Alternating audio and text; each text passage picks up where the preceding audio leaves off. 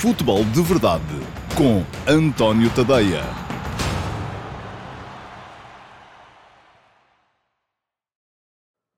Então, olá pessoal, muito boa tarde a todos, sejam muito bem-vindos à edição número 116 do Futebol de Verdade para a temporada de 2023-2024. Hoje é quinta-feira, dia 25 de janeiro de 2024 e já sabemos quem são os dois finalistas da Taça da Liga uh, de Portugal. Pois muito bem, estavam todos à espera uh, de um Benfica Sporting. Na final de sábado vamos ter um Sporting Clube Braga Estoril Praia. É a chamada final dos outros. Ontem estava a ver o jogo do Benfica uh, e a pensar naquilo que poderia acontecer a todos os interessados, toda a gente que tem interesses, uh, vamos dizer assim, industriais nesta competição.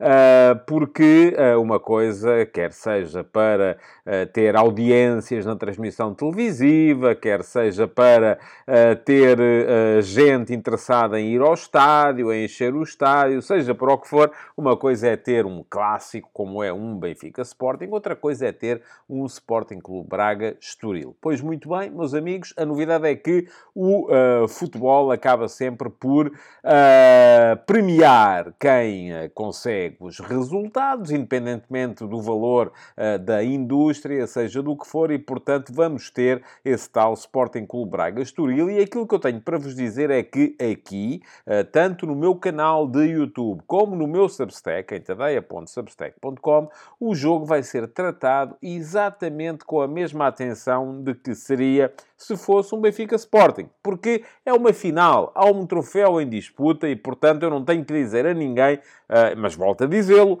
que aqui aquilo que interessa são as razões desportivas. Não são as visualizações, não é o número de pessoas eventualmente interessadas, não são as audiências, não são os interesses específicos da maior parte uh, do, da, da, das pessoas que estão a ver ou que estão a ler. Não.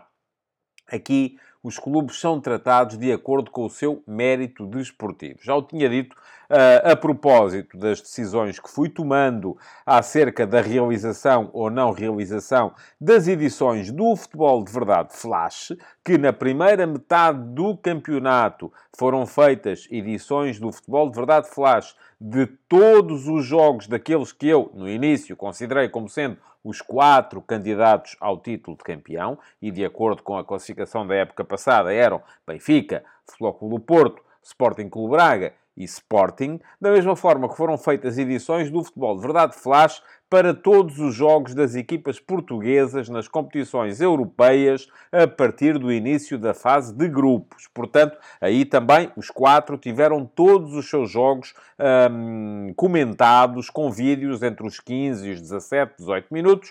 Uh, porquê? Porque estavam todos a lutar pela mesma coisa, que era, no caso do campeonato, uh, manter as aspirações à conquista do título. No caso das uh, competições europeias, o apuramento para a fase seguinte dessa mesma competição, fosse ela a Liga dos Campeões ou a Liga Europa. Pois muito bem, da mesma forma, quando a época chegou a meio, anunciei aqui a minha decisão. Não acredito que o Sporting Clube Braga possa ser já campeão nacional esta época. Portanto, vou deixar de fazer, já deixei, aliás, de fazer as edições do Futebol de Verdade Flash nos jogos do Sporting Clube Braga no campeonato. Mas uh, anunciei também nessa altura que ia fazer de todos os jogos da Final Four da Taça da Liga, que ia fazer de todos os jogos da Taça de Portugal a partir dos quartos de final e que ia continuar a fazer de todos os jogos das equipas portuguesas nas competições europeias. Na Liga, uh, aquilo que vai acontecer é que haverá edições do Flash para o líder do campeonato, haverá edições do Flash para todas as equipas que, à entrada para uma jornada, para serem campeãs, tenham que recuperar um total de pontos inferior ao número de jornadas que falta disputar. O que, neste caso, desta próxima jornada que vai entrar, são 16, porque são 16 as jornadas que falta disputar. E ainda ontem, se bem se lembram, e hoje não me quero alargar muito sobre este tema, aqui a conversa no futebol de verdade acabou por ficar muito longa por causa daquela explicação acerca das métricas uh, que são usadas na análise uh, de um jogo de futebol. Uh, e eu alonguei-me, se calhar, um bocadinho, porque havia depois um flash para repor, e por isso mesmo o, o, programa de ontem acabou por ter mais de uma hora, que é uma coisa que eu pretendo evitar.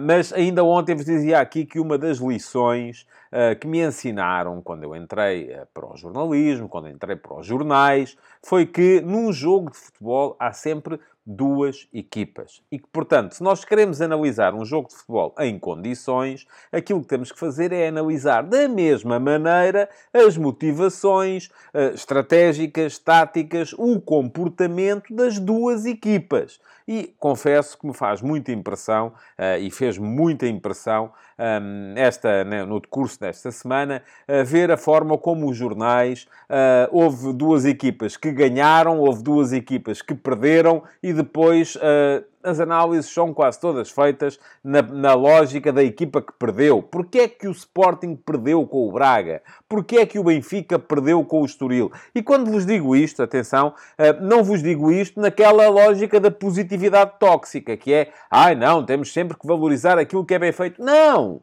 às vezes pode ser preciso desvalorizar, ou, ou uh, notar, não é tanto desvalorizar, mas notar aquilo que é mal feito. Eu não sou dessa corrente uh, da positividade tóxica que só podemos fazer críticas se elas forem para enaltecer aquilo que foi bem feito. Não, eu posso perfeitamente analisar um jogo na perspectiva de quem perde, mas é se eu olhar para o jogo e chegar à conclusão que esse jogo foi mais perdido do que ganho. Agora, aquilo que me parece é que nos jogos desta semana não foi isso que aconteceu. Um, terá havido, obviamente, tanto num caso como no outro, situações que podiam ter corrido melhor ao Benfica e ao Sporting, mas houve também uh, situações que foram bem vistas, bem uh, planeadas, bem estrategizadas por parte do Estoril e do Sporting Clube Braga. E por isso mesmo, uh, a questão aqui não é uma questão de mercado, e eu percebo a questão do mercado, obviamente o mercado, enfim, os projetos são muitas vezes comerciais e, como são comerciais, têm que dar mais atenção aos clubes que têm mais adeptos, que têm mais potenciais clientes. Eu aqui uh, prezo-me de fazer a coisa de maneira diferente e de fazer a coisa de maneira a que quem está e quem tem mais tempo e quem tem mais tempo de antena e quem tem mais espaço e quem uh, tem mais do meu tempo enquanto profissional são as equipas que o merecem dentro do campo. E esta semana quem merece são o Sporting Clube Braga e o Clube Desportivo Estoril Praia que estão na final da Taça da Liga, que se vai jogar no sábado, e por isso mesmo, meus amigos, hoje vamos ter aqui a reposição uh, do Futebol de Verdade Flash que ontem foi enviado para os subscritores premium uh, do meu Substack, em tadeia.substack.com. quem é subscritor premium já recebeu ontem à noite os, creio que são 18 minutos de comentário ao jogo, à radiografia tática da partida, à performance individual dos jogadores e à atuação da equipa de arbitragem. Quem é subscritor premium já recebeu ontem à noite. Quem não é, vai poder ver daqui a bocadinho em reposição no final do Futebol de Verdade de hoje. mas, além disso, no Uh, sábado vamos ter futebol de verdade flash desse Estoril Sporting Clube Braga. Porquê? Porque é a final. Eu quero lá saber se lá estão uh, os grandes ou não estão os grandes. Eu percebo que a SIC esteja preocupada porque vai ter se calhar menos audiência, que a Liga esteja preocupada porque vai meter se calhar menos gente uh, no estádio, que, enfim, vocês acabem por, como não está o vosso clube, e atenção, nada contra, acabem por optar por ir jantar fora com os amigos ou com a família tudo muito bem. Agora eu aqui estou a trabalhar e, como estou a trabalhar, tenho que dar à final da taça da Liga a dignidade que ela me merece e que é a da. Eu creio que é justo que se diga que é a quarta competição mais importante uh, do futebol em Portugal, logo a seguir à Liga, à Taça de Portugal e à Supertaça. A seguir vem a Taça da Liga. Vamos lá. Hoje aqui vamos ter, antes dessa reposição do flash relativo ao uh, Benfica Estoril Praia de ontem à noite. Vamos ter uh, ataques rápidos, já a seguir, e vamos ter Q&A com resposta a duas das perguntas que me deixaram uh, ontem, quer tenha sido aqui mesmo, no meu canal de YouTube, na caixa de comentários do longuíssimo programa de ontem, quer tenha sido no meu servidor de Discord, na chatroom Perguntas do Discord, e eu recordo mais uma vez que ao meu servidor de Discord acedem, sempre que o queiram, bem entendido, os subscritores premium do meu Substack em tadeia.substack.com. Vamos então arrancar com os ataques rápidos. Futebol de Verdade com António Tadeia.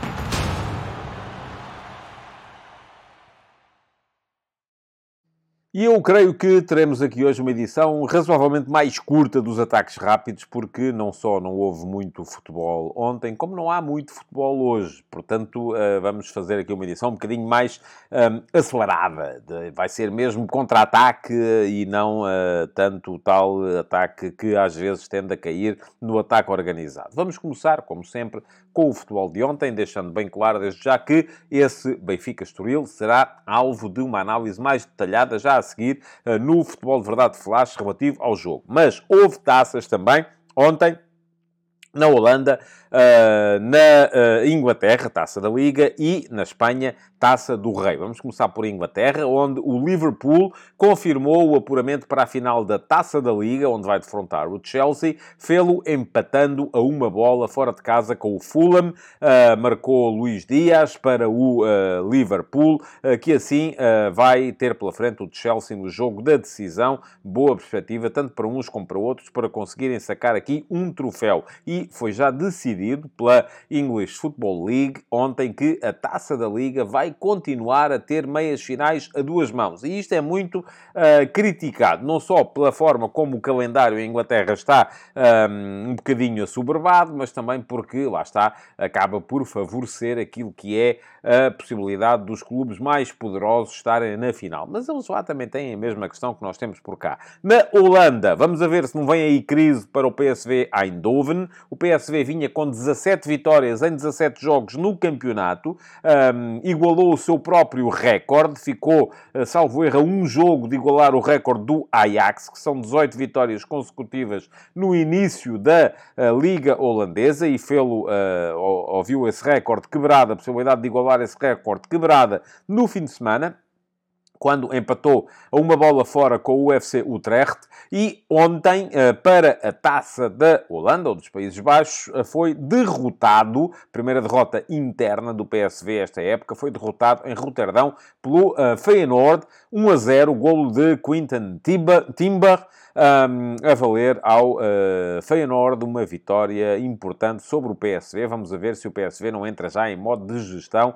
porque tem 10 pontos de avanço no campeonato e, portanto, as coisas estão razoavelmente fáceis uh, para a equipa de Eindhoven, na Holanda. Depois, uh, na Espanha, Taça do Rei, com dois jogaços ontem. Uh, o Girona acabou por frustrar aquela ideia que eu tinha deixado aqui de podermos ter quatro grandes nas meias finais e tal, porque lá estava a Real Sociedade, Atlético Bilbao ou Barça, enfim, não é bem a mesma coisa, mas continua a ser um grande passo quem passe. Uh, hoje vamos ver se o Atlético de Madrid passa também ou não, mas ontem o Girona, enfim, que não é propriamente um grande, mas que está em primeiro da Liga Espanhola e, portanto, tem que ser levado muito a sério. Sucede que ontem foi eliminado nos quartos de final uh, pelo Real Mallorca, fora de casa, aos 35 minutos, já estava a apanhar 3 a 0, depois ainda reduziu até aos 3 a 2, acabou a jogar contra 10, mas já não foi o suficiente para uh, evitar a eliminação. Sendo assim, já temos nas meias finais da Taça do Rei de Espanha o, a Real Sociedade, o uh, Real Mallorca, o Atlético de Bilbao, e este é outro jogo de que tenho que vos falar, e vamos ver hoje quem é que passa, se é o Atlético de Madrid ou o Sevilha. Uh, ontem também uh, o Barcelona caiu, uh, e caiu em Bilbao contra o Atlético, 2 a 2 no final dos 90 minutos, grande golo, por exemplo, do Lamine Yamal, vale a pena darem uma vista de olhos para, para observar, só que depois, no prolongamento, falou mais alta qualidade do Atlético e dos manos Williams. Uh, Iñaki uh, o 3 a 2, em recarga a um remate que ele próprio tinha mandado ao poste, e Nico Williams, com uma trivelada, meteu o 4 a 2 em cima do último minuto do prolongamento, acabando assim por afastar o Barcelona, que está muito longe no campeonato, não ganhou a supertaça, está afastado da uh, Taça do Rei, resta-lhe um bocadinho, sendo que, uh, enfim, confiante a Liga dos Campeões. Mas não vai ser fácil, porque esta equipa do Barça está a defender cada vez vez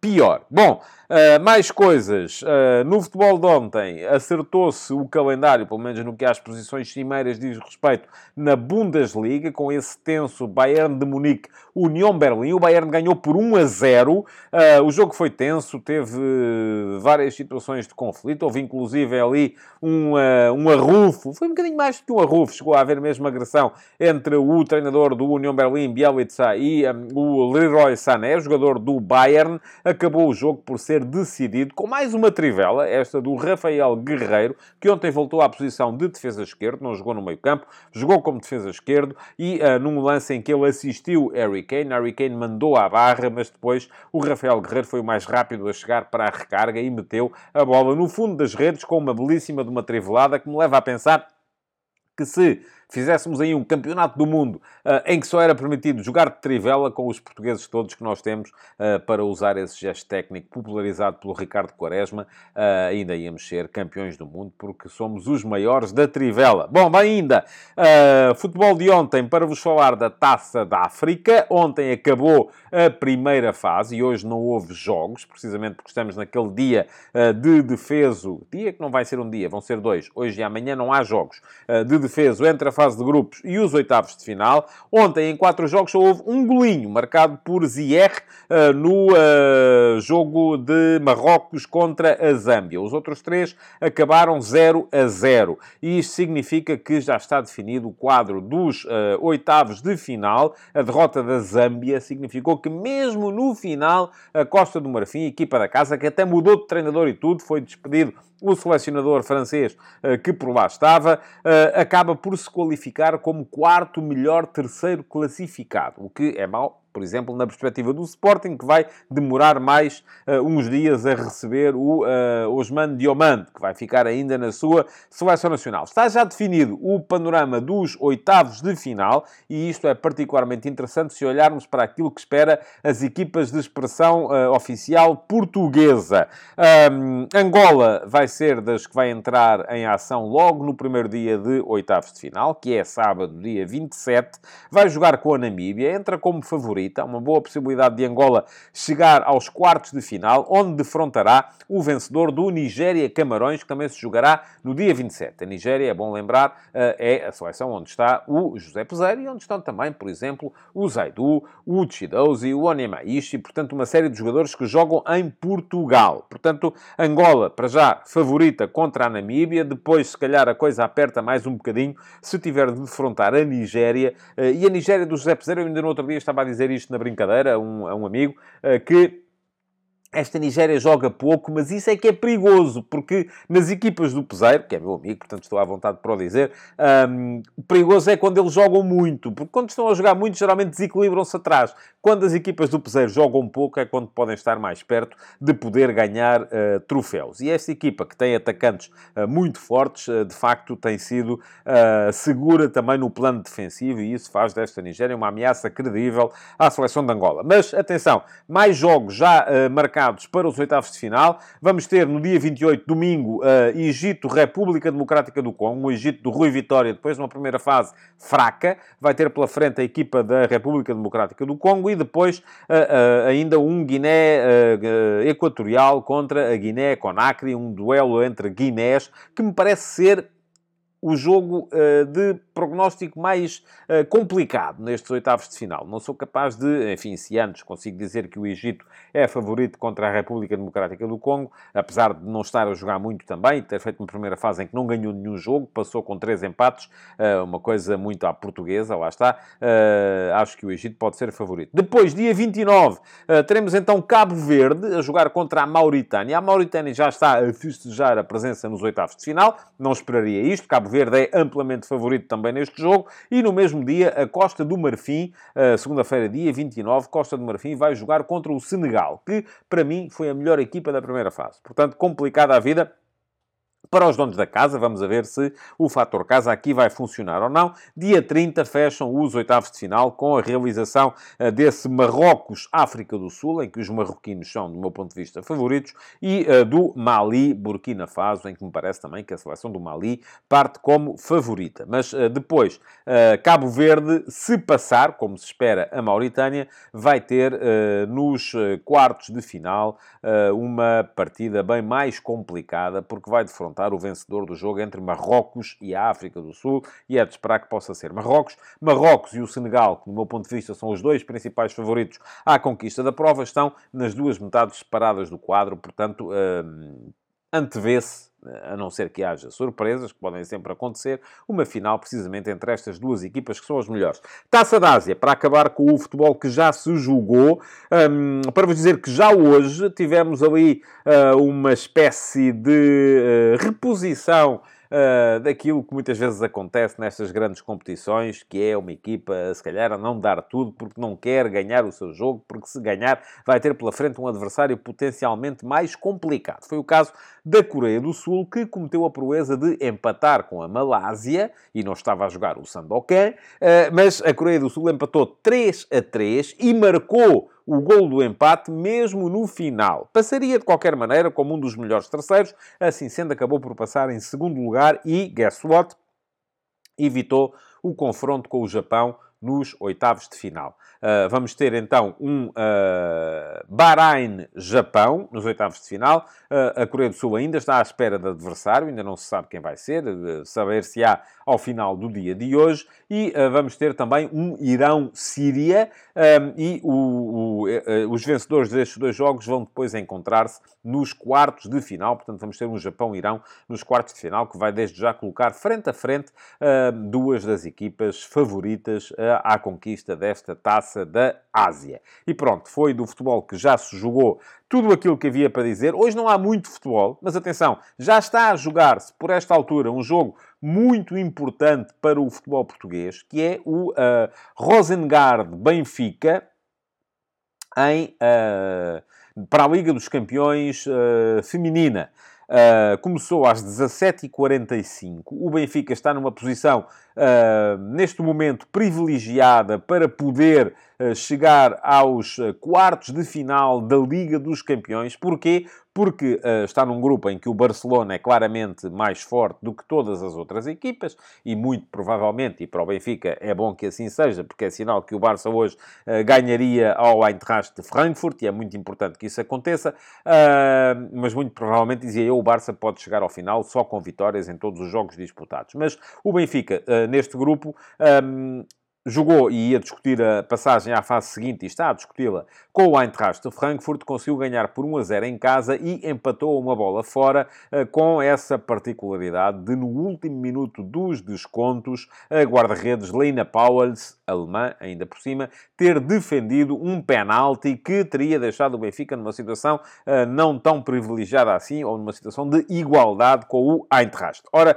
neste momento o que é que acontece? O Benfica tem 3 pontos de avanço. Se, como é esperado, o Benfica hoje possa ganhar ao Rosengard, que é a equipa mais fraca do grupo, e ao mesmo tempo o, o Eintracht Frankfurt não ganhe uh, em Barcelona ao Barça, como também é perfeitamente admissível, o Benfica pode carimbar já hoje o apuramento para a, a, fase seguinte da Liga dos Campeões, sem ter de esperar pela última jornada. E na última jornada o Benfica vai jogar em casa com o Barça, enquanto o Eintracht Frankfurt jogará também uh, em casa com o uh, Rosengard. Portanto, é bom que o Benfica consiga resolver hoje, porque se não for hoje, na última jornada, vai ser muito mais complicado. De resto, hoje uh, fecham então os quartos de final da Taça do Rei de Espanha com a realização desse Atlético de Madrid-Sevilha. É às 20 horas e vai definir o um, quarto semifinalista da competição. Bom, mais coisas. Uh, para vos dizer que Bruma, que já jogou no fim de semana pelo Braga, depois de lesão, contra o Futebol Clube Famalicão. Já não jogou na terça-feira contra o Sporting na primeira meia-final da Taça da Liga.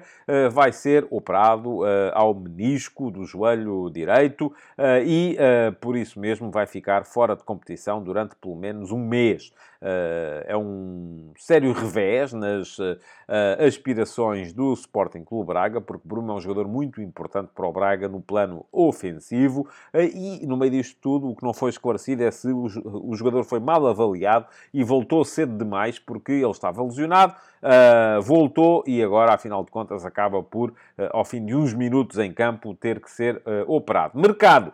Um, já viajou para Atenas o David Carmo, vai ser emprestado pelo Futebol Clube do Porto ao Olympiacos. Uh, já vi aí teorias mirabolantes de que, segundo as quais uh, o jogador estará estes meses, até ao final da época, no Olympiacos uh, do senhor Evangelos Marinakis e que depois, na nova época, será vendido pelo Futebol Clube Porto ao Nottingham Forest que é do mesmo dono, o grego que também está para entrar, creio que ainda não entrou, que ainda não foi oficializada a sua entrada na SAD do Rio Ave. Isto, no meu ponto de vista, enfim, lembram-se do texto que eu escrevi, escrevi aqui há uns dias sobre o bombeiro Jorge Mendes. Pode acontecer, mas uh, terá de haver aí uma intervenção uh, milagrosa de Jorge Mendes, que neste momento está a trabalhar de forma muito próxima com o Nottingham Forest, com o Sr. Marinakis e uh, com a possibilidade de o Sr. Marinakis entrar no Rio Ave. Vamos a ver, no entanto, o que é que faz David Carmo nesta ponta final da temporada. Para já, são uh, 250 mil euros, eventualmente 500, uh, pela, dependendo de objetivos, pelo empréstimo e uma cláusula de uh, compra não obrigatória, e por isso é que é uma opção, de 18 milhões de euros. Eh, eu diria que David Carmo tem que fazer uma segunda metade da época absolutamente escalofriante eh, para que o Olympiacos eh, acione esta opção de compra, a não ser que, enfim, entre a tal questão do bombeiro com a mangueira a apagar fogos, que é o Jorge Mendes. Bom, mais coisas. Já é oficial o Nelson Oliveira no Vitória Sport Clube, tal como vos tinha dito aqui ontem. É oficial também a o ingresso de João Teixeira, centrocampista que brilhou já, por exemplo, no Grupo Desportivo de Chaves, no plantel do Rio Ave para a segunda metade desta temporada. Chega do Almarquia do uh, Qatar e pode ser um reforço importante para o Rio Ave, uh, que uh, tem tido ali alguma dificuldade sempre que lhe falta alguma das suas unidades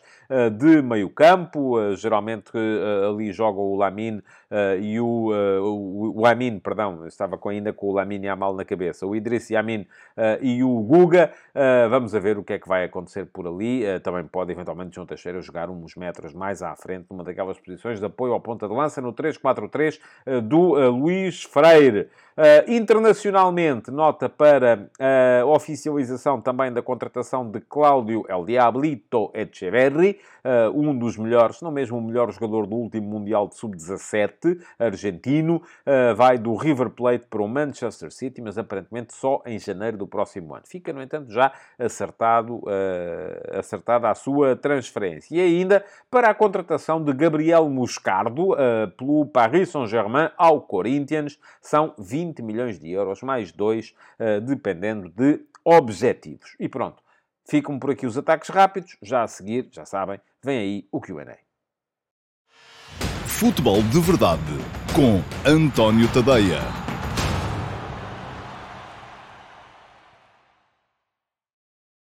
Passemos então à resposta às vossas perguntas, às perguntas que me deixaram para a edição de hoje do QA. E hoje peço que me perdoem, mas as respostas vão ser breves e por uma razão muito simples: é que ainda há Futebol de Verdade Flash para ver a seguir e eu não quero mesmo que o programa chegue aos 60 minutos, até foram mais, eh, que durou o programa de ontem. A primeira pergunta é que vem eh, precisamente aqui da caixa de comentários eh, do programa de ontem no meu canal de YouTube. Chegou do Rafael Moreira. Muito obrigado, Rafael, pela sua pergunta. E o Rafael pergunta o seguinte: Boa tarde, António.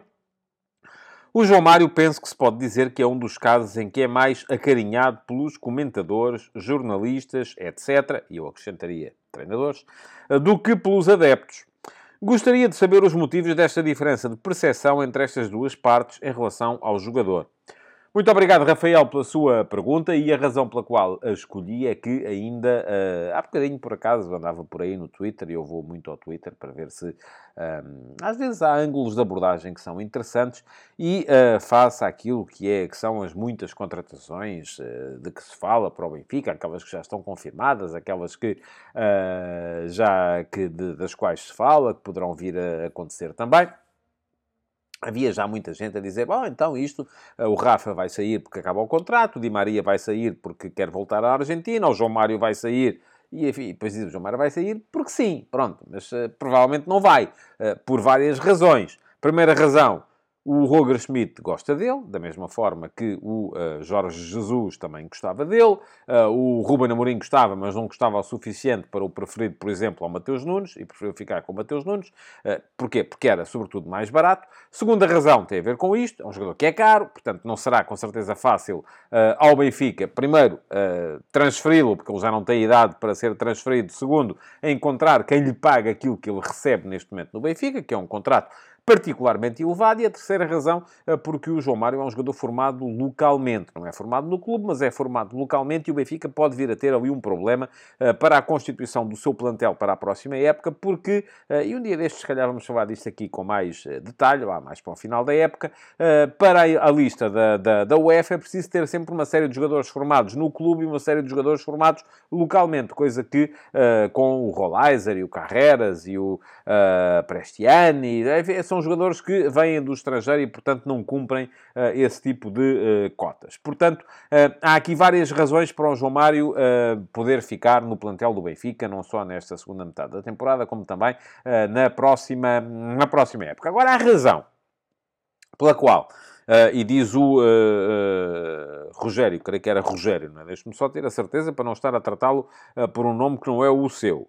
Rafael, perdão. O diz o Rafael que, um, que o, o João Mário é mais apreciado por jornalistas e comentadores do que pelos adeptos, e eu juntei também pelos treinadores, porque por alguma razão depois ele joga sempre, não é? Uh, e a razão, eu acho que é, uh, o João Mário, é, para já é um jogador particularmente inteligente.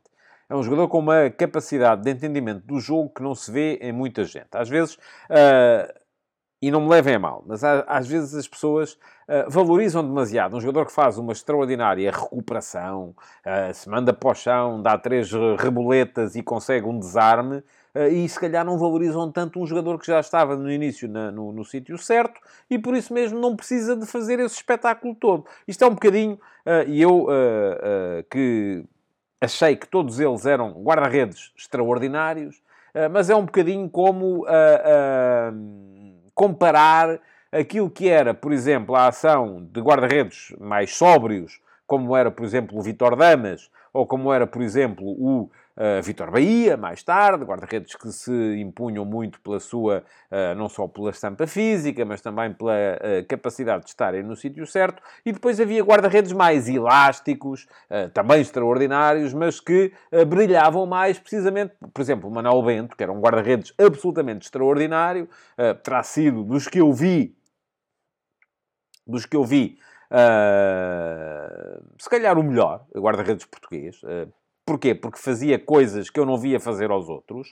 Uh, mas lá está. Uh, os outros, se calhar, por serem fisicamente superiores, não precisavam de fazer essas coisas. Uh, o Manuel Bento era um guarda-redes de uma elasticidade extraordinária que eu vi fazer exibições ao serviço da Seleção Nacional, uh, como não vi, por exemplo, ao Vitor Bahia. Porquê? Porque o Vitor Bahia não precisava. A partida estava bem colocada, a partida era um guarda-redes com outra estampa física, com outra capacidade para ocupar os postos e, portanto, aquilo que se vê é que, se calhar, na cabeça dos adeptos, e eu aqui estava a pensar um bocadinho como adepto, os uh, guarda-redes que têm uma uh, maior uh, necessidade de compensar outros defeitos com uma maior elasticidade acabam por dar mais nas vistas e ser mais valorizados do que os guarda-redes que não têm essa necessidade porque já estavam bem posicionados e porque têm outras características físicas. E o futebol do João Mário é muito isso. O João Mário é um jogador que tem uma capacidade de entendimento do jogo que nem todos os que estão dentro do campo têm. E isso leva-o geralmente a estar bem posicionado, a escolher geralmente a melhor opção, a decidir bem.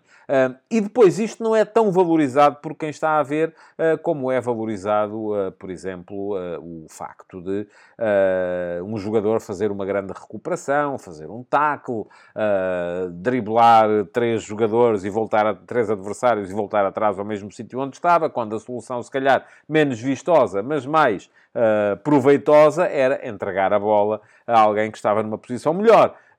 Eu acho que tem muito a ver com isso. Uh, e, e, a única coisa que me parece é que uh, não são só os jornalistas e os comentadores, esses malandros, uh, que acham que o João Mário faz sentido na equipa do Benfica. São os treinadores também. e quando são os treinadores também, e eu acho que eles à partida não fazem a equipa para perder, isso leva-me a achar que há alguma razão na vontade de manter o João Mário nas escolhas, que foi partilhada tanto por Jorge Jesus como por Roger Schmidt. É verdade que com Nelson Veríssimo, João Mário jogou menos. Mas, enfim, o Nelson Veríssimo também não fez assim uma carreira fantástica no, no Benfica. Uh, bom, uh, já sabem que para deixarem perguntas para serem respondidas na edição do Futebol de Verdade uh, de. nem é da amanhã, é de segunda-feira, porque amanhã, como é dia de live, não haverá QA. Aquilo que têm que fazer é deixá-las na caixa de comentários deste programa. já agora, aproveito para vos sugerir também que possam inscrever-se no canal. Não pagam nada por isso. Fica aqui o link para poderem fazê-lo.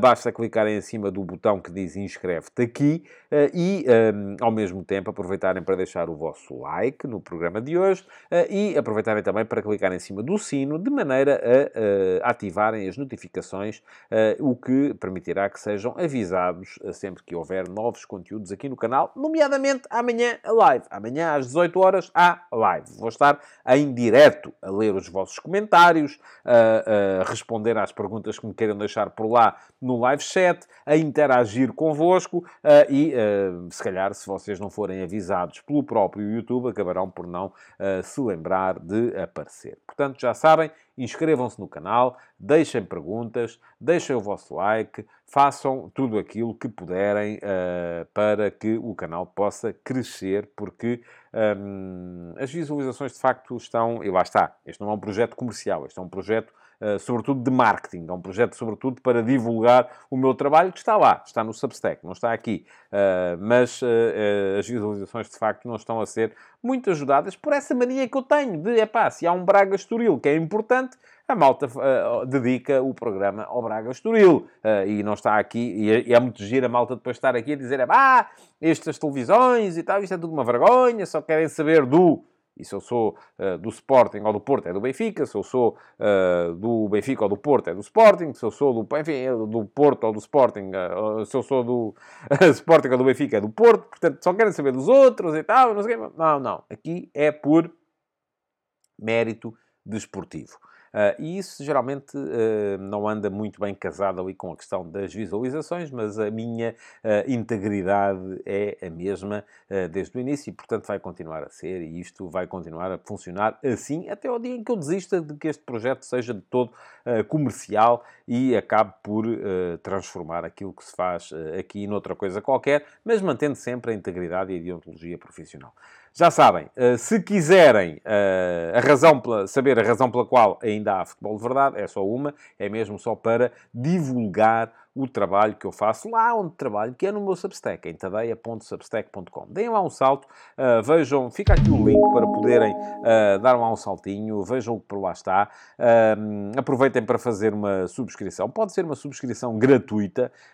a subscrição gratuita, conforme o próprio nome indica, não vos custa rigorosamente nada, mas garanto-vos que vão passar a receber no vosso endereço de e-mail todos os novos textos, todos os novos conteúdos que eu for fazendo no meu meu uh, Substack. Todos os dias, garantidamente, segunda a sexta, há último passo, logo de manhã. É a minha crónica de opinião, a minha crónica de análise uh, à atualidade uh, futebolística nacional e internacional. Depois, se quiserem aprofundar um bocadinho a vossa experiência, com uma subscrição premium, que vos dá acesso a um mundo de outras coisas, uh, aquilo que podem fazer é, de facto, fazer o upgrade da vossa subscrição. Passarão a pagar 5 euros por mês ou 50 euros por ano, com dois meses de borla, uh, e, uh, enfim, é uma experiência completamente diferente, porque vos dá acesso ao meu, ao meu canal de Telegram, vos dá acesso ao meu servidor de Discord, vos dá acesso logo na noite dos jogos ao, às edições do Futebol de Verdade Flash, com os comentários aos jogos que contam, de facto, no futebol em Portugal,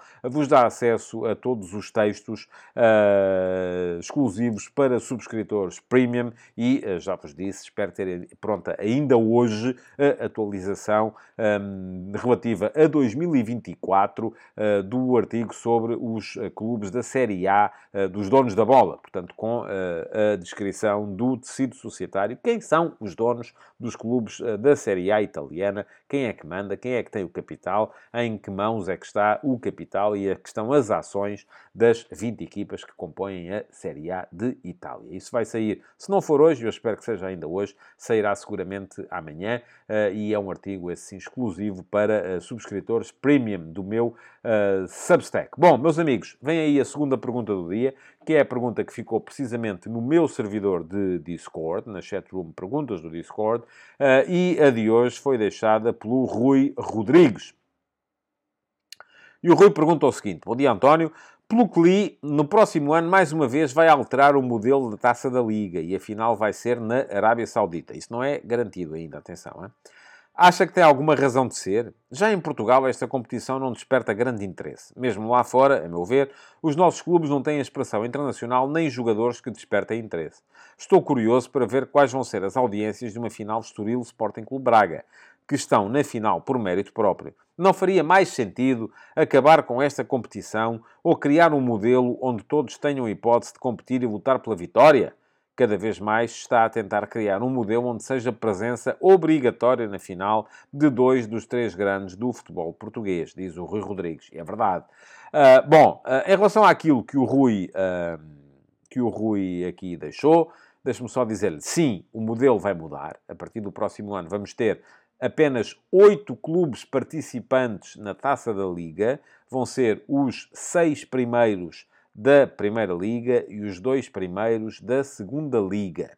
Eu não vou dizer que isto é ilegítimo, porque não é, de facto. A taça é uma taça da Liga e a Liga tem todo o direito de uh, apertar os critérios de qualificação, limitando esta taça da Liga aos uh, clubes que melhor se comportaram nas suas competições que são a Liga 1 e a Liga 2, portanto, não é ilegítimo, não é a competição de que eu gostaria. Não. Eu já várias vezes uh, uh, defendi aqui que a taça da Liga, uh, sendo eu capaz de reconhecer que esta ideia da Final Four foi uma ideia excelente que a Liga teve. porquê? Porque uh, junta ali numa semana, fazem-se uma série de eventos, juntam-se uma série de equipas uh, que foram as que tiveram mais mérito na competição, uh, faz-se uma festa, juntam-se manobras de marketing, enfim, tudo e mais, uma, mais alguma coisa.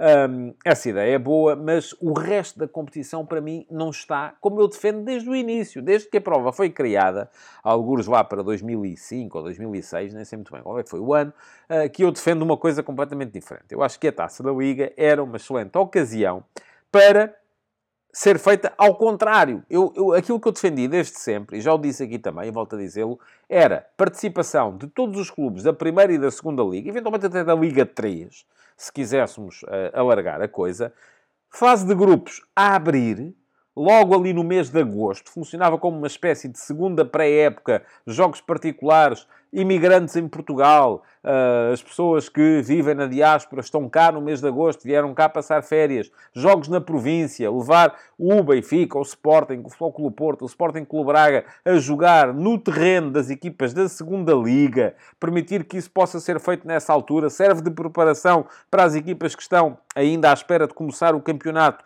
uh, favoritas e serve ao mesmo tempo de uh, possibilidade dos clubes mais pequenos, dos clubes da província, receberem os grandes e mostrarem os grandes ao seu público, ao público que não tem a possibilidade de ir às grandes cidades ver os jogos. Portanto, isso para mim era win-win.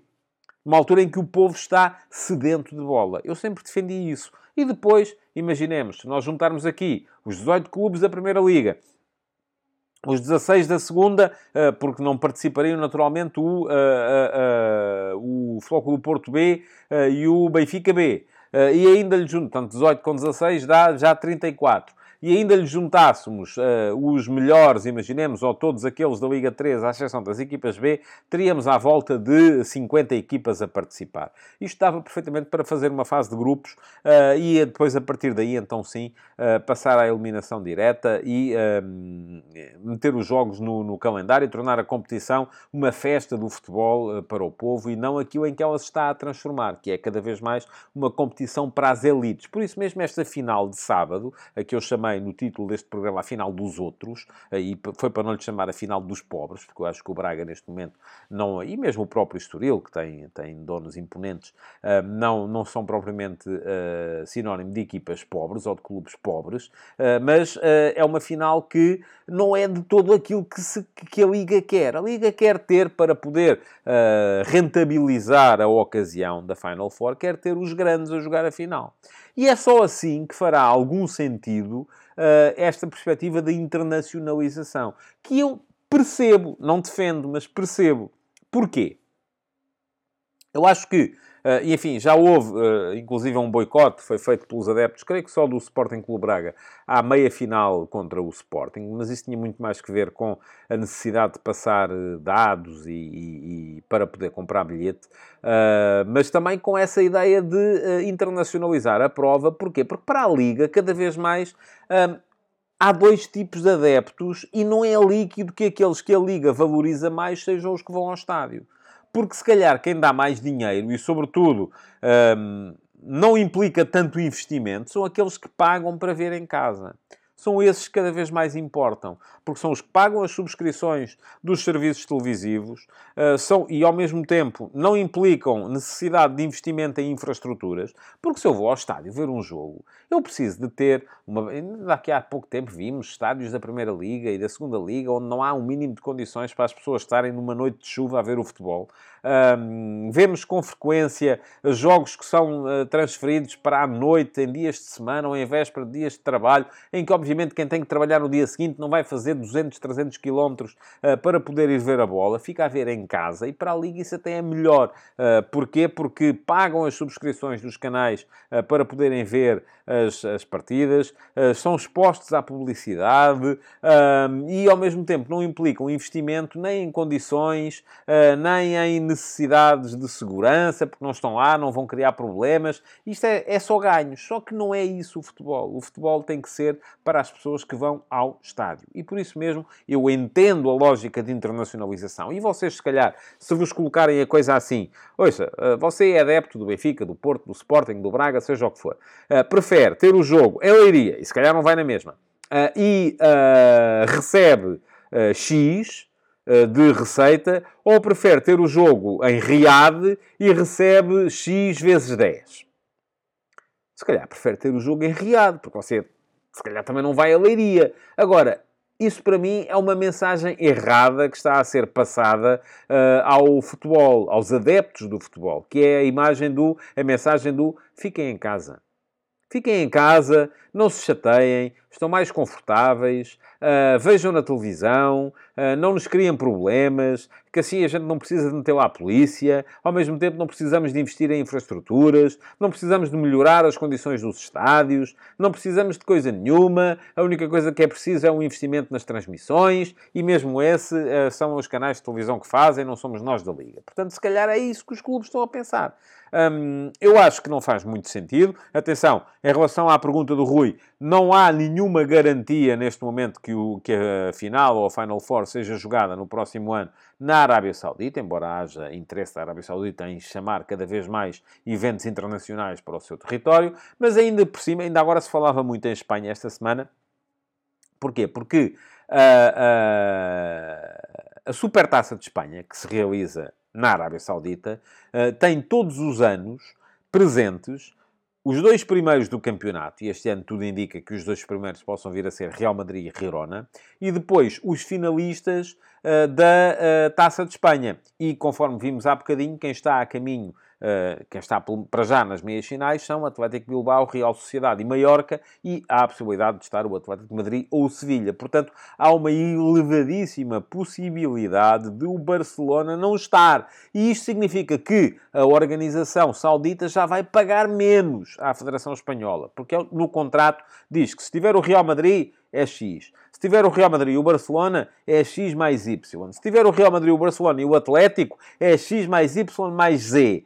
Se não estiver nenhum destes clubes, ou não estiver um destes clubes, é X menos Y, ou menos, portanto já vai ser menos dinheiro.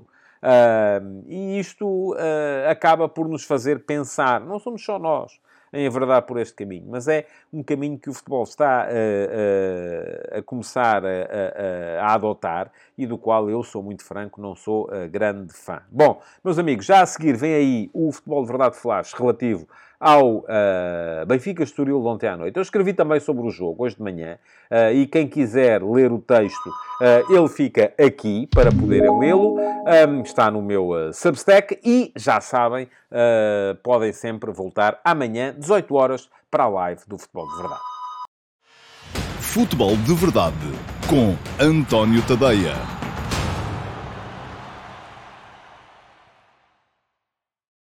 Olá a todos e sejam muito bem-vindos ao Futebol de Verdade Flash para o Benfica 1, Estoril 1, com vitória dos estorilistas por 5 a 4 no desempate por penaltis. Tal como já tinha acontecido na primeira meia-final, a decisão do segundo finalista da Taça da Liga também sorriu à equipa que menos atacou, premiando o estoicismo defensivo.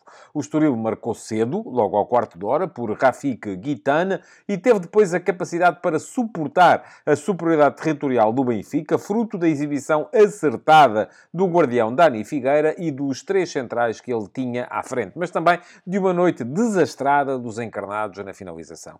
Otamendi ainda empatou, mas na meia hora entre o golo do capitão e o final da partida, o Benfica já não foi capaz de desbloquear o resultado, acabando por baquear no desempate por penaltis. Ainda que tenha sido constante na forma como conseguia sair e criar embaraços à organização defensiva benfiquista, assim que batia a primeira linha de pressão, o Estoril atacava sempre com poucos e raramente chegava a situações de remate. No final, chutou apenas quatro vezes e só uma delas foi enquadrada com a baliza de Trubin, que teve de esperar pelos penaltis para fazer uma defesa. Do outro lado, ainda que tenha ficado a ideia de que Roger Schmidt não fez tudo o que podia para resolver os problemas ofensivos da equipa, o Benfica teve, além do seu golo, mais três situações clamorosas. Rafa e Di Maria perderam duas na primeira parte, com defesas de Dani Figueira. Marcos Leonardo atirou a terceira para fora, já no segundo tempo. No final, mesmo tendo estado cada vez menos em jogo à medida que a partida avançava. Di Maria ainda meteu um vôlei de fora da área com selo de golo, mas o guardião estorilista voltou a defender, desta vez para o poste, forçando os penaltis. O Benfica acabou com 23 remates e um índice de golos esperados de 3,7, que sem desperdício lhe devia ter permitido chegar à final de sábado. Mas o empate acaba por sorrir à solidariedade defensiva dos canarinhos, corajosos na forma de sair a jogar e de pressionar, não tanto nos números com que avançavam para criar os seus desequilíbrios. A equipa conseguiu várias vezes expor as dificuldades defensivas do Benfica, tanto na defesa das alas, criando possibilidades de superioridade numérica face aos laterais adversários, como nas coberturas do espaço interior, onde quando Redi e Mateus Fernandes várias vezes saíam em momentos individuais, quase só tendo pela frente a capacidade de luta e a tenacidade de João Neves, assim como que abandonada à sua sorte. Aliás, antes do gol de Guitan, nascido de uma situação de 2 para 1 criada por Rodrigo Gomes e Heriberto na esquerda, já o Estoril tinha estado à beira de ser feliz num slalom de quando Redi que Neves travou na meia-lua com um desarme providencial. O Benfica só se tornava perigoso se conseguisse chegar depressa à frente, antes de o Estoril fechar no seu 5-4-1. Foi o que fez, por exemplo, aos 20 minutos. Um passo a rasgar de Coxo descobriu Orsnes atrás da linha defensiva canarinha e o norueguês ofereceu a bola rasteirinha à Rafa para um tiro desimpedido na zona de penalti. Dani Figueira defendeu para canto. E aos 36 minutos foi a vez de Rafa se redimir, deixando ele desta vez Di Maria isolado atrás de, Mar de Mangalá. O argentino, porém, não foi capaz de evitar nova mancha de Dani Figueira. Quando o empate chegou por Otamendi, assistido por João Mário, é lance no qual acabou por ser importante a simulação de Musa a deixar passar a bola, ainda se jogava o minuto 58. Havia mais do que tempo para o Benfica poder chegar à vitória. O Estoril tinha encostado atrás, mas daí para a frente voltou a conseguir sair, abrindo a dúvida na cabeça de Roger Schmidt. Arrisco? Não arrisco? Não arriscou, como veremos à frente, quando aqui vos fizer a fotografia tática do jogo. É verdade que até final, Marcos Leonardo ainda teve no pé direito a possibilidade do 2 a 1, após uma jogada entre Tiago Gouveia, Di Maria e Rafa, mas o brasileiro tanto tentou colocar o remate que ele saiu ao lado. E mesmo no último dos seis minutos de compensação, após um canto da esquerda, a bola chegou de ressaca a Di Maria, que compensou o facto de estar um pouco mais desaparecida à conta do desgaste, com um vôlei que teria dado um golaço. Não tivesse Dani Figueira respondido com mais uma grande defesa a desviar a bola para o poste. Era altura de penaltis. Figueira foi o primeiro a brilhar, detendo o remate de Marcos Leonardo. Trubin respondeu cinco penaltis depois, parando a tentativa de João Marques. Ao fim de 10 tentativas, havia 4 a 4. Tomás Araújo tornou-se então o primeiro e único a falhar o alvo. Chutou para fora e deixou a decisão no pé direito de Bernardo Vital, que não vacilou e fez o 5 a 4. Avança o Estoril para a final de sábado, onde discutirá a Taça da Liga com o Sporting Clube Braga.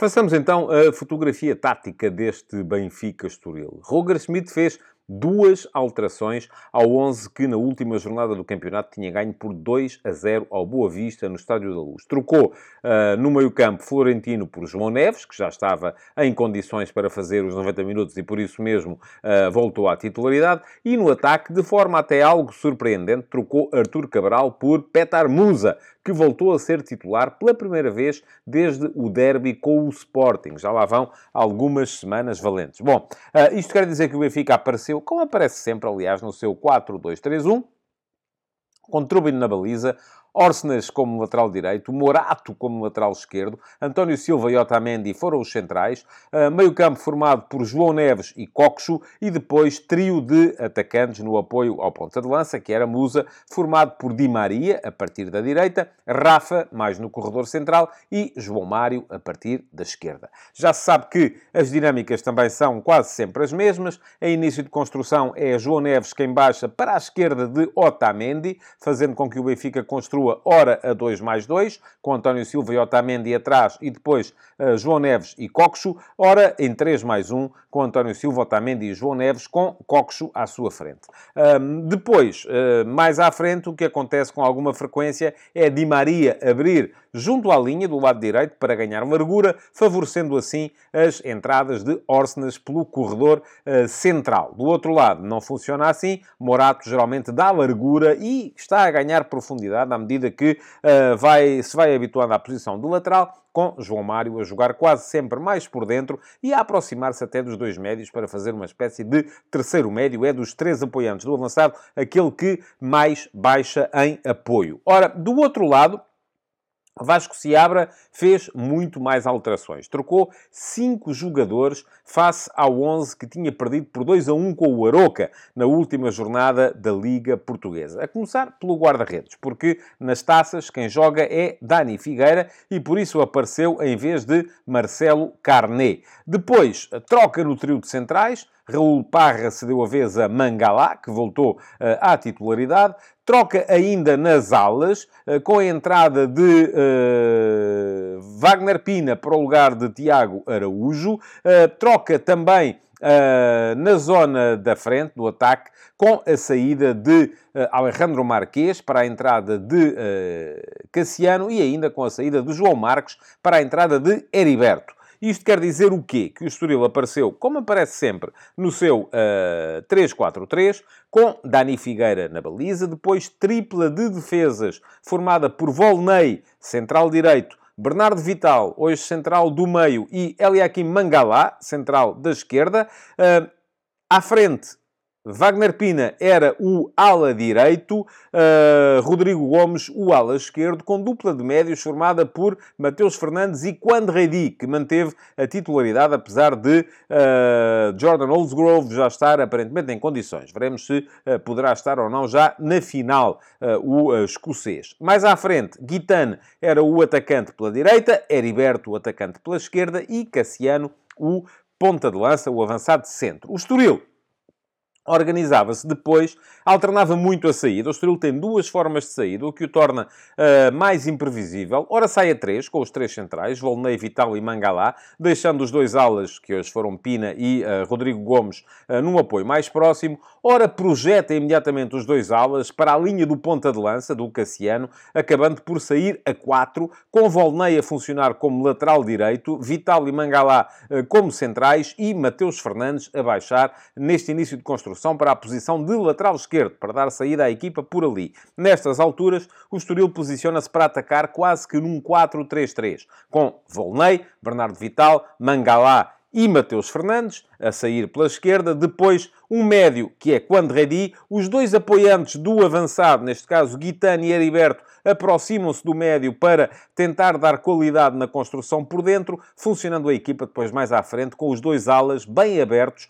uh, Pina à direita e uh, Rodrigo Gomes à esquerda, hoje uh, no, no, na mesma altura ou na mesma linha do ponta de lança, que era Cassiano. É verdade que hoje o facto de à esquerda estar Rodrigo Gomes, que é principal mota do Estoril em termos ofensivos, e ao mesmo tempo estar também Heriberto, que é uh, também um jogador veloz e uh, furioso no ataque à profundidade, uh, levou a que o Estoril acelerasse muito mais o jogo por esse corredor do que pelo lado oposto. de certa forma, também antevendo o Vasco Seabra, que o Benfica ia destapar mais o lado direito da sua defesa, com as tais subidas de Orsnas e entradas para o espaço interior em zona ofensiva, do que pelo outro lado, onde Morato tem uma abordagem um bocadinho mais conservadora à sua forma de jogar em termos táticos. Ora, um, com o jogo uh, em 1 a 0, uh, eh, ninguém mexeu. Uh, depois, já a seguir ao golo do Benfica, marcado por Otamendi ao minuto 58, o primeiro a mexer foi Vasco Seabra, que ao minuto 63 3, isto é, 5 minutos depois de Otamendi ter empatado, trocou então Wagner Pina por uh, Tiago Araújo, o que levou à passagem de Rodrigo Gomes da esquerda para a direita. Isto é, Rodrigo Gomes, que era ala esquerda, passou a ser ala direito, onde estava Wagner Pina, e Tiago Araújo entrou para a posição de ala esquerdo, que é geralmente a sua. Ao mesmo tempo, uh, trocou ainda Vasco Seabra, Heriberto, o tal que fazia a tal dupla uh, com Rodrigo Gomes, por João Marcos, jogador que se aproxima aproximava também ele mais dos médios. Era um jogador um bocadinho mais próximo em termos de comportamento daquilo que dava à equipa Guitane uh, do outro lado. Portanto, o Estoril passou a estar mais equilibrado entre corredores no seu 3-4-3. Ao minuto 69, portanto, 6 minutos depois, foi a vez de Schmidt mudar.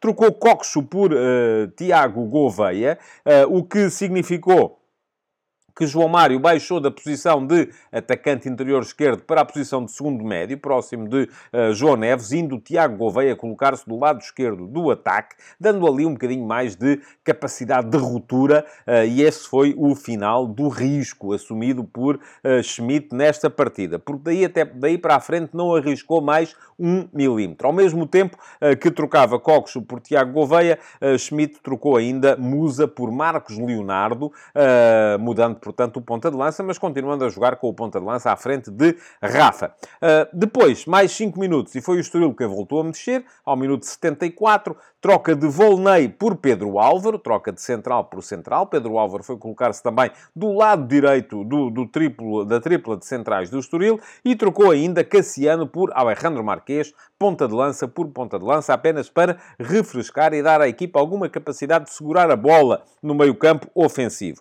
Voltou a mexer o Estoril e uh, fechou as substituições ao minuto 82, com a troca de Quandredi por Morne Diaye, um médio mais defensivo, mas ainda assim com alguma capacidade de carregar a bola, porque esta foi, essa é a principal missão do médio que joga ali uh, para a equipa do Estoril, e o uh, Benfica mexeu na mesma altura, trocando Morato por Carreira Carreras, isto é, tentando dar mais profundidade ao corredor esquerdo, colocando ali um lateral com maior poderio ofensivo, mas ao mesmo tempo substituindo do outro lado Orsenas por Tomás Araújo. Isto é, o Benfica continuou a defender com uma linha de quatro em que três dos seus integrantes eram defesas centrais de uh, origem, defesas centrais de rotina. Se no início tinha um central adaptado a lateral esquerdo, Morato, e um médio que era capaz de dar profundidade ofensiva por esse corredor. A partir deste momento, passou a ter um central adaptado a lateral direito, no caso Tomás Araújo, e um uh, lateral mais, uh, com mais capacidade de meter profundidade à esquerda, que era Carreras. Até final, Schmidt ainda fez mais uma troca, ao minuto 90 mais 6, mas veio-se a perceber depois que era mesmo apenas para os penaltis. Trocou Rafa por Artur Cabral, uh, a única altura em que teve ao mesmo tempo dois pontas de lança em campo, mas a ideia não era uh, explorar essa possibilidade em termos de articulação ofensiva, era sobretudo a de uh, aproveitar a capacidade de Artur Cabral nas grandes penalidades.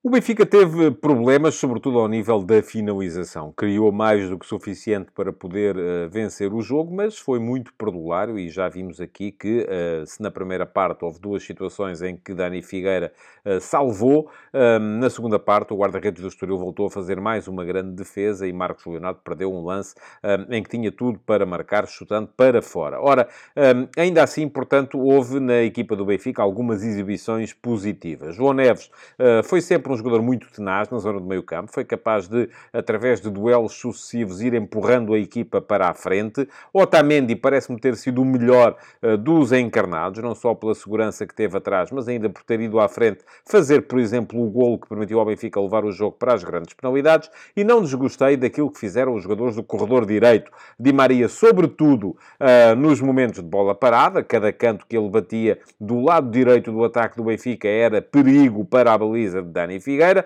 e Orsnes, ainda assim, capaz de dar alguma dinâmica ao corredor direito da equipa do Benfica. No entanto, eh, quem acabou por passar à final foi o Estoril e também o Estoril teve excelentes exibições na sua equipa. Em Guitane viu-se sobretudo a qualidade que ele meteu uh, no momento do golo que colocou o Estoril na frente. Rodrigo Gomes foi uma mota enquanto esteve a jogar à esquerda, sempre capaz de levar a equipa para a frente em combinações com Heriberto, outro jogador particularmente veloz, foi sempre muito competente na forma de iludir a pressão da equipa do Benfica. Esteve bem no meio-campo Mateus Fernandes, também a pautar bem os movimentos, a ser capaz também ele de levar a equipa para a frente, bem os três centrais, com destaque para Mangalá, que parece estar a começar a ganhar confiança. Hoje foi o melhor dos três, ele que vinha em constantes circunstâncias, uh, estando um bocadinho abaixo dos seus colegas de setor, mas o herói do jogo foi, sem dúvida nenhuma, Dani Figueira. Não só defendeu um dos penaltis, o que uh, acabou no limite por levar o Estoril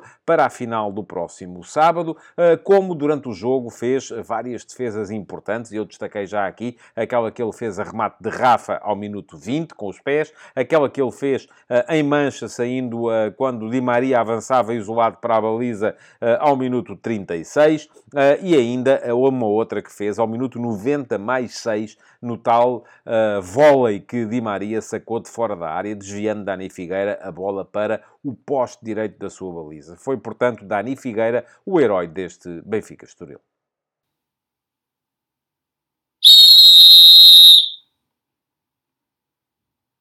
Foi boa a arbitragem de Cláudio Pereira, o árbitro deste Benfica Estoril, mas o mínimo que pode dizer-se é que os jogadores também lhe facilitaram sempre a tarefa, pois não lhe criaram as dificuldades que muitas vezes vêm com simulações de lances na área. Não houve uh, protestos, situações de grande penalidade uh, para aqui ou para ali. Os dois golos foram evidentemente regulares, sem também uh, grandes dúvidas em seu redor. E a única situação que... Há duas situações que vale a pena, se calhar, mencionar aqui. Uma delas, o facto de ele ter tido que mostrar cartões amarelos por protestos. Aconteceu pelo menos com João Mário e com uh, Roger Schmidt.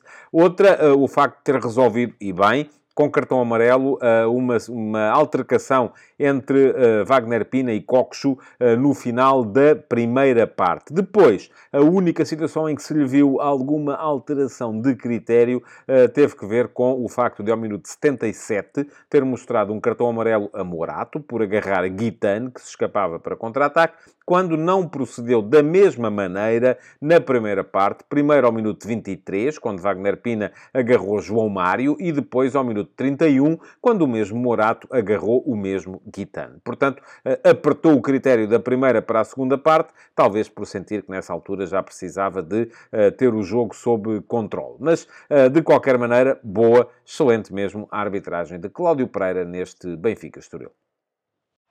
Futebol de Verdade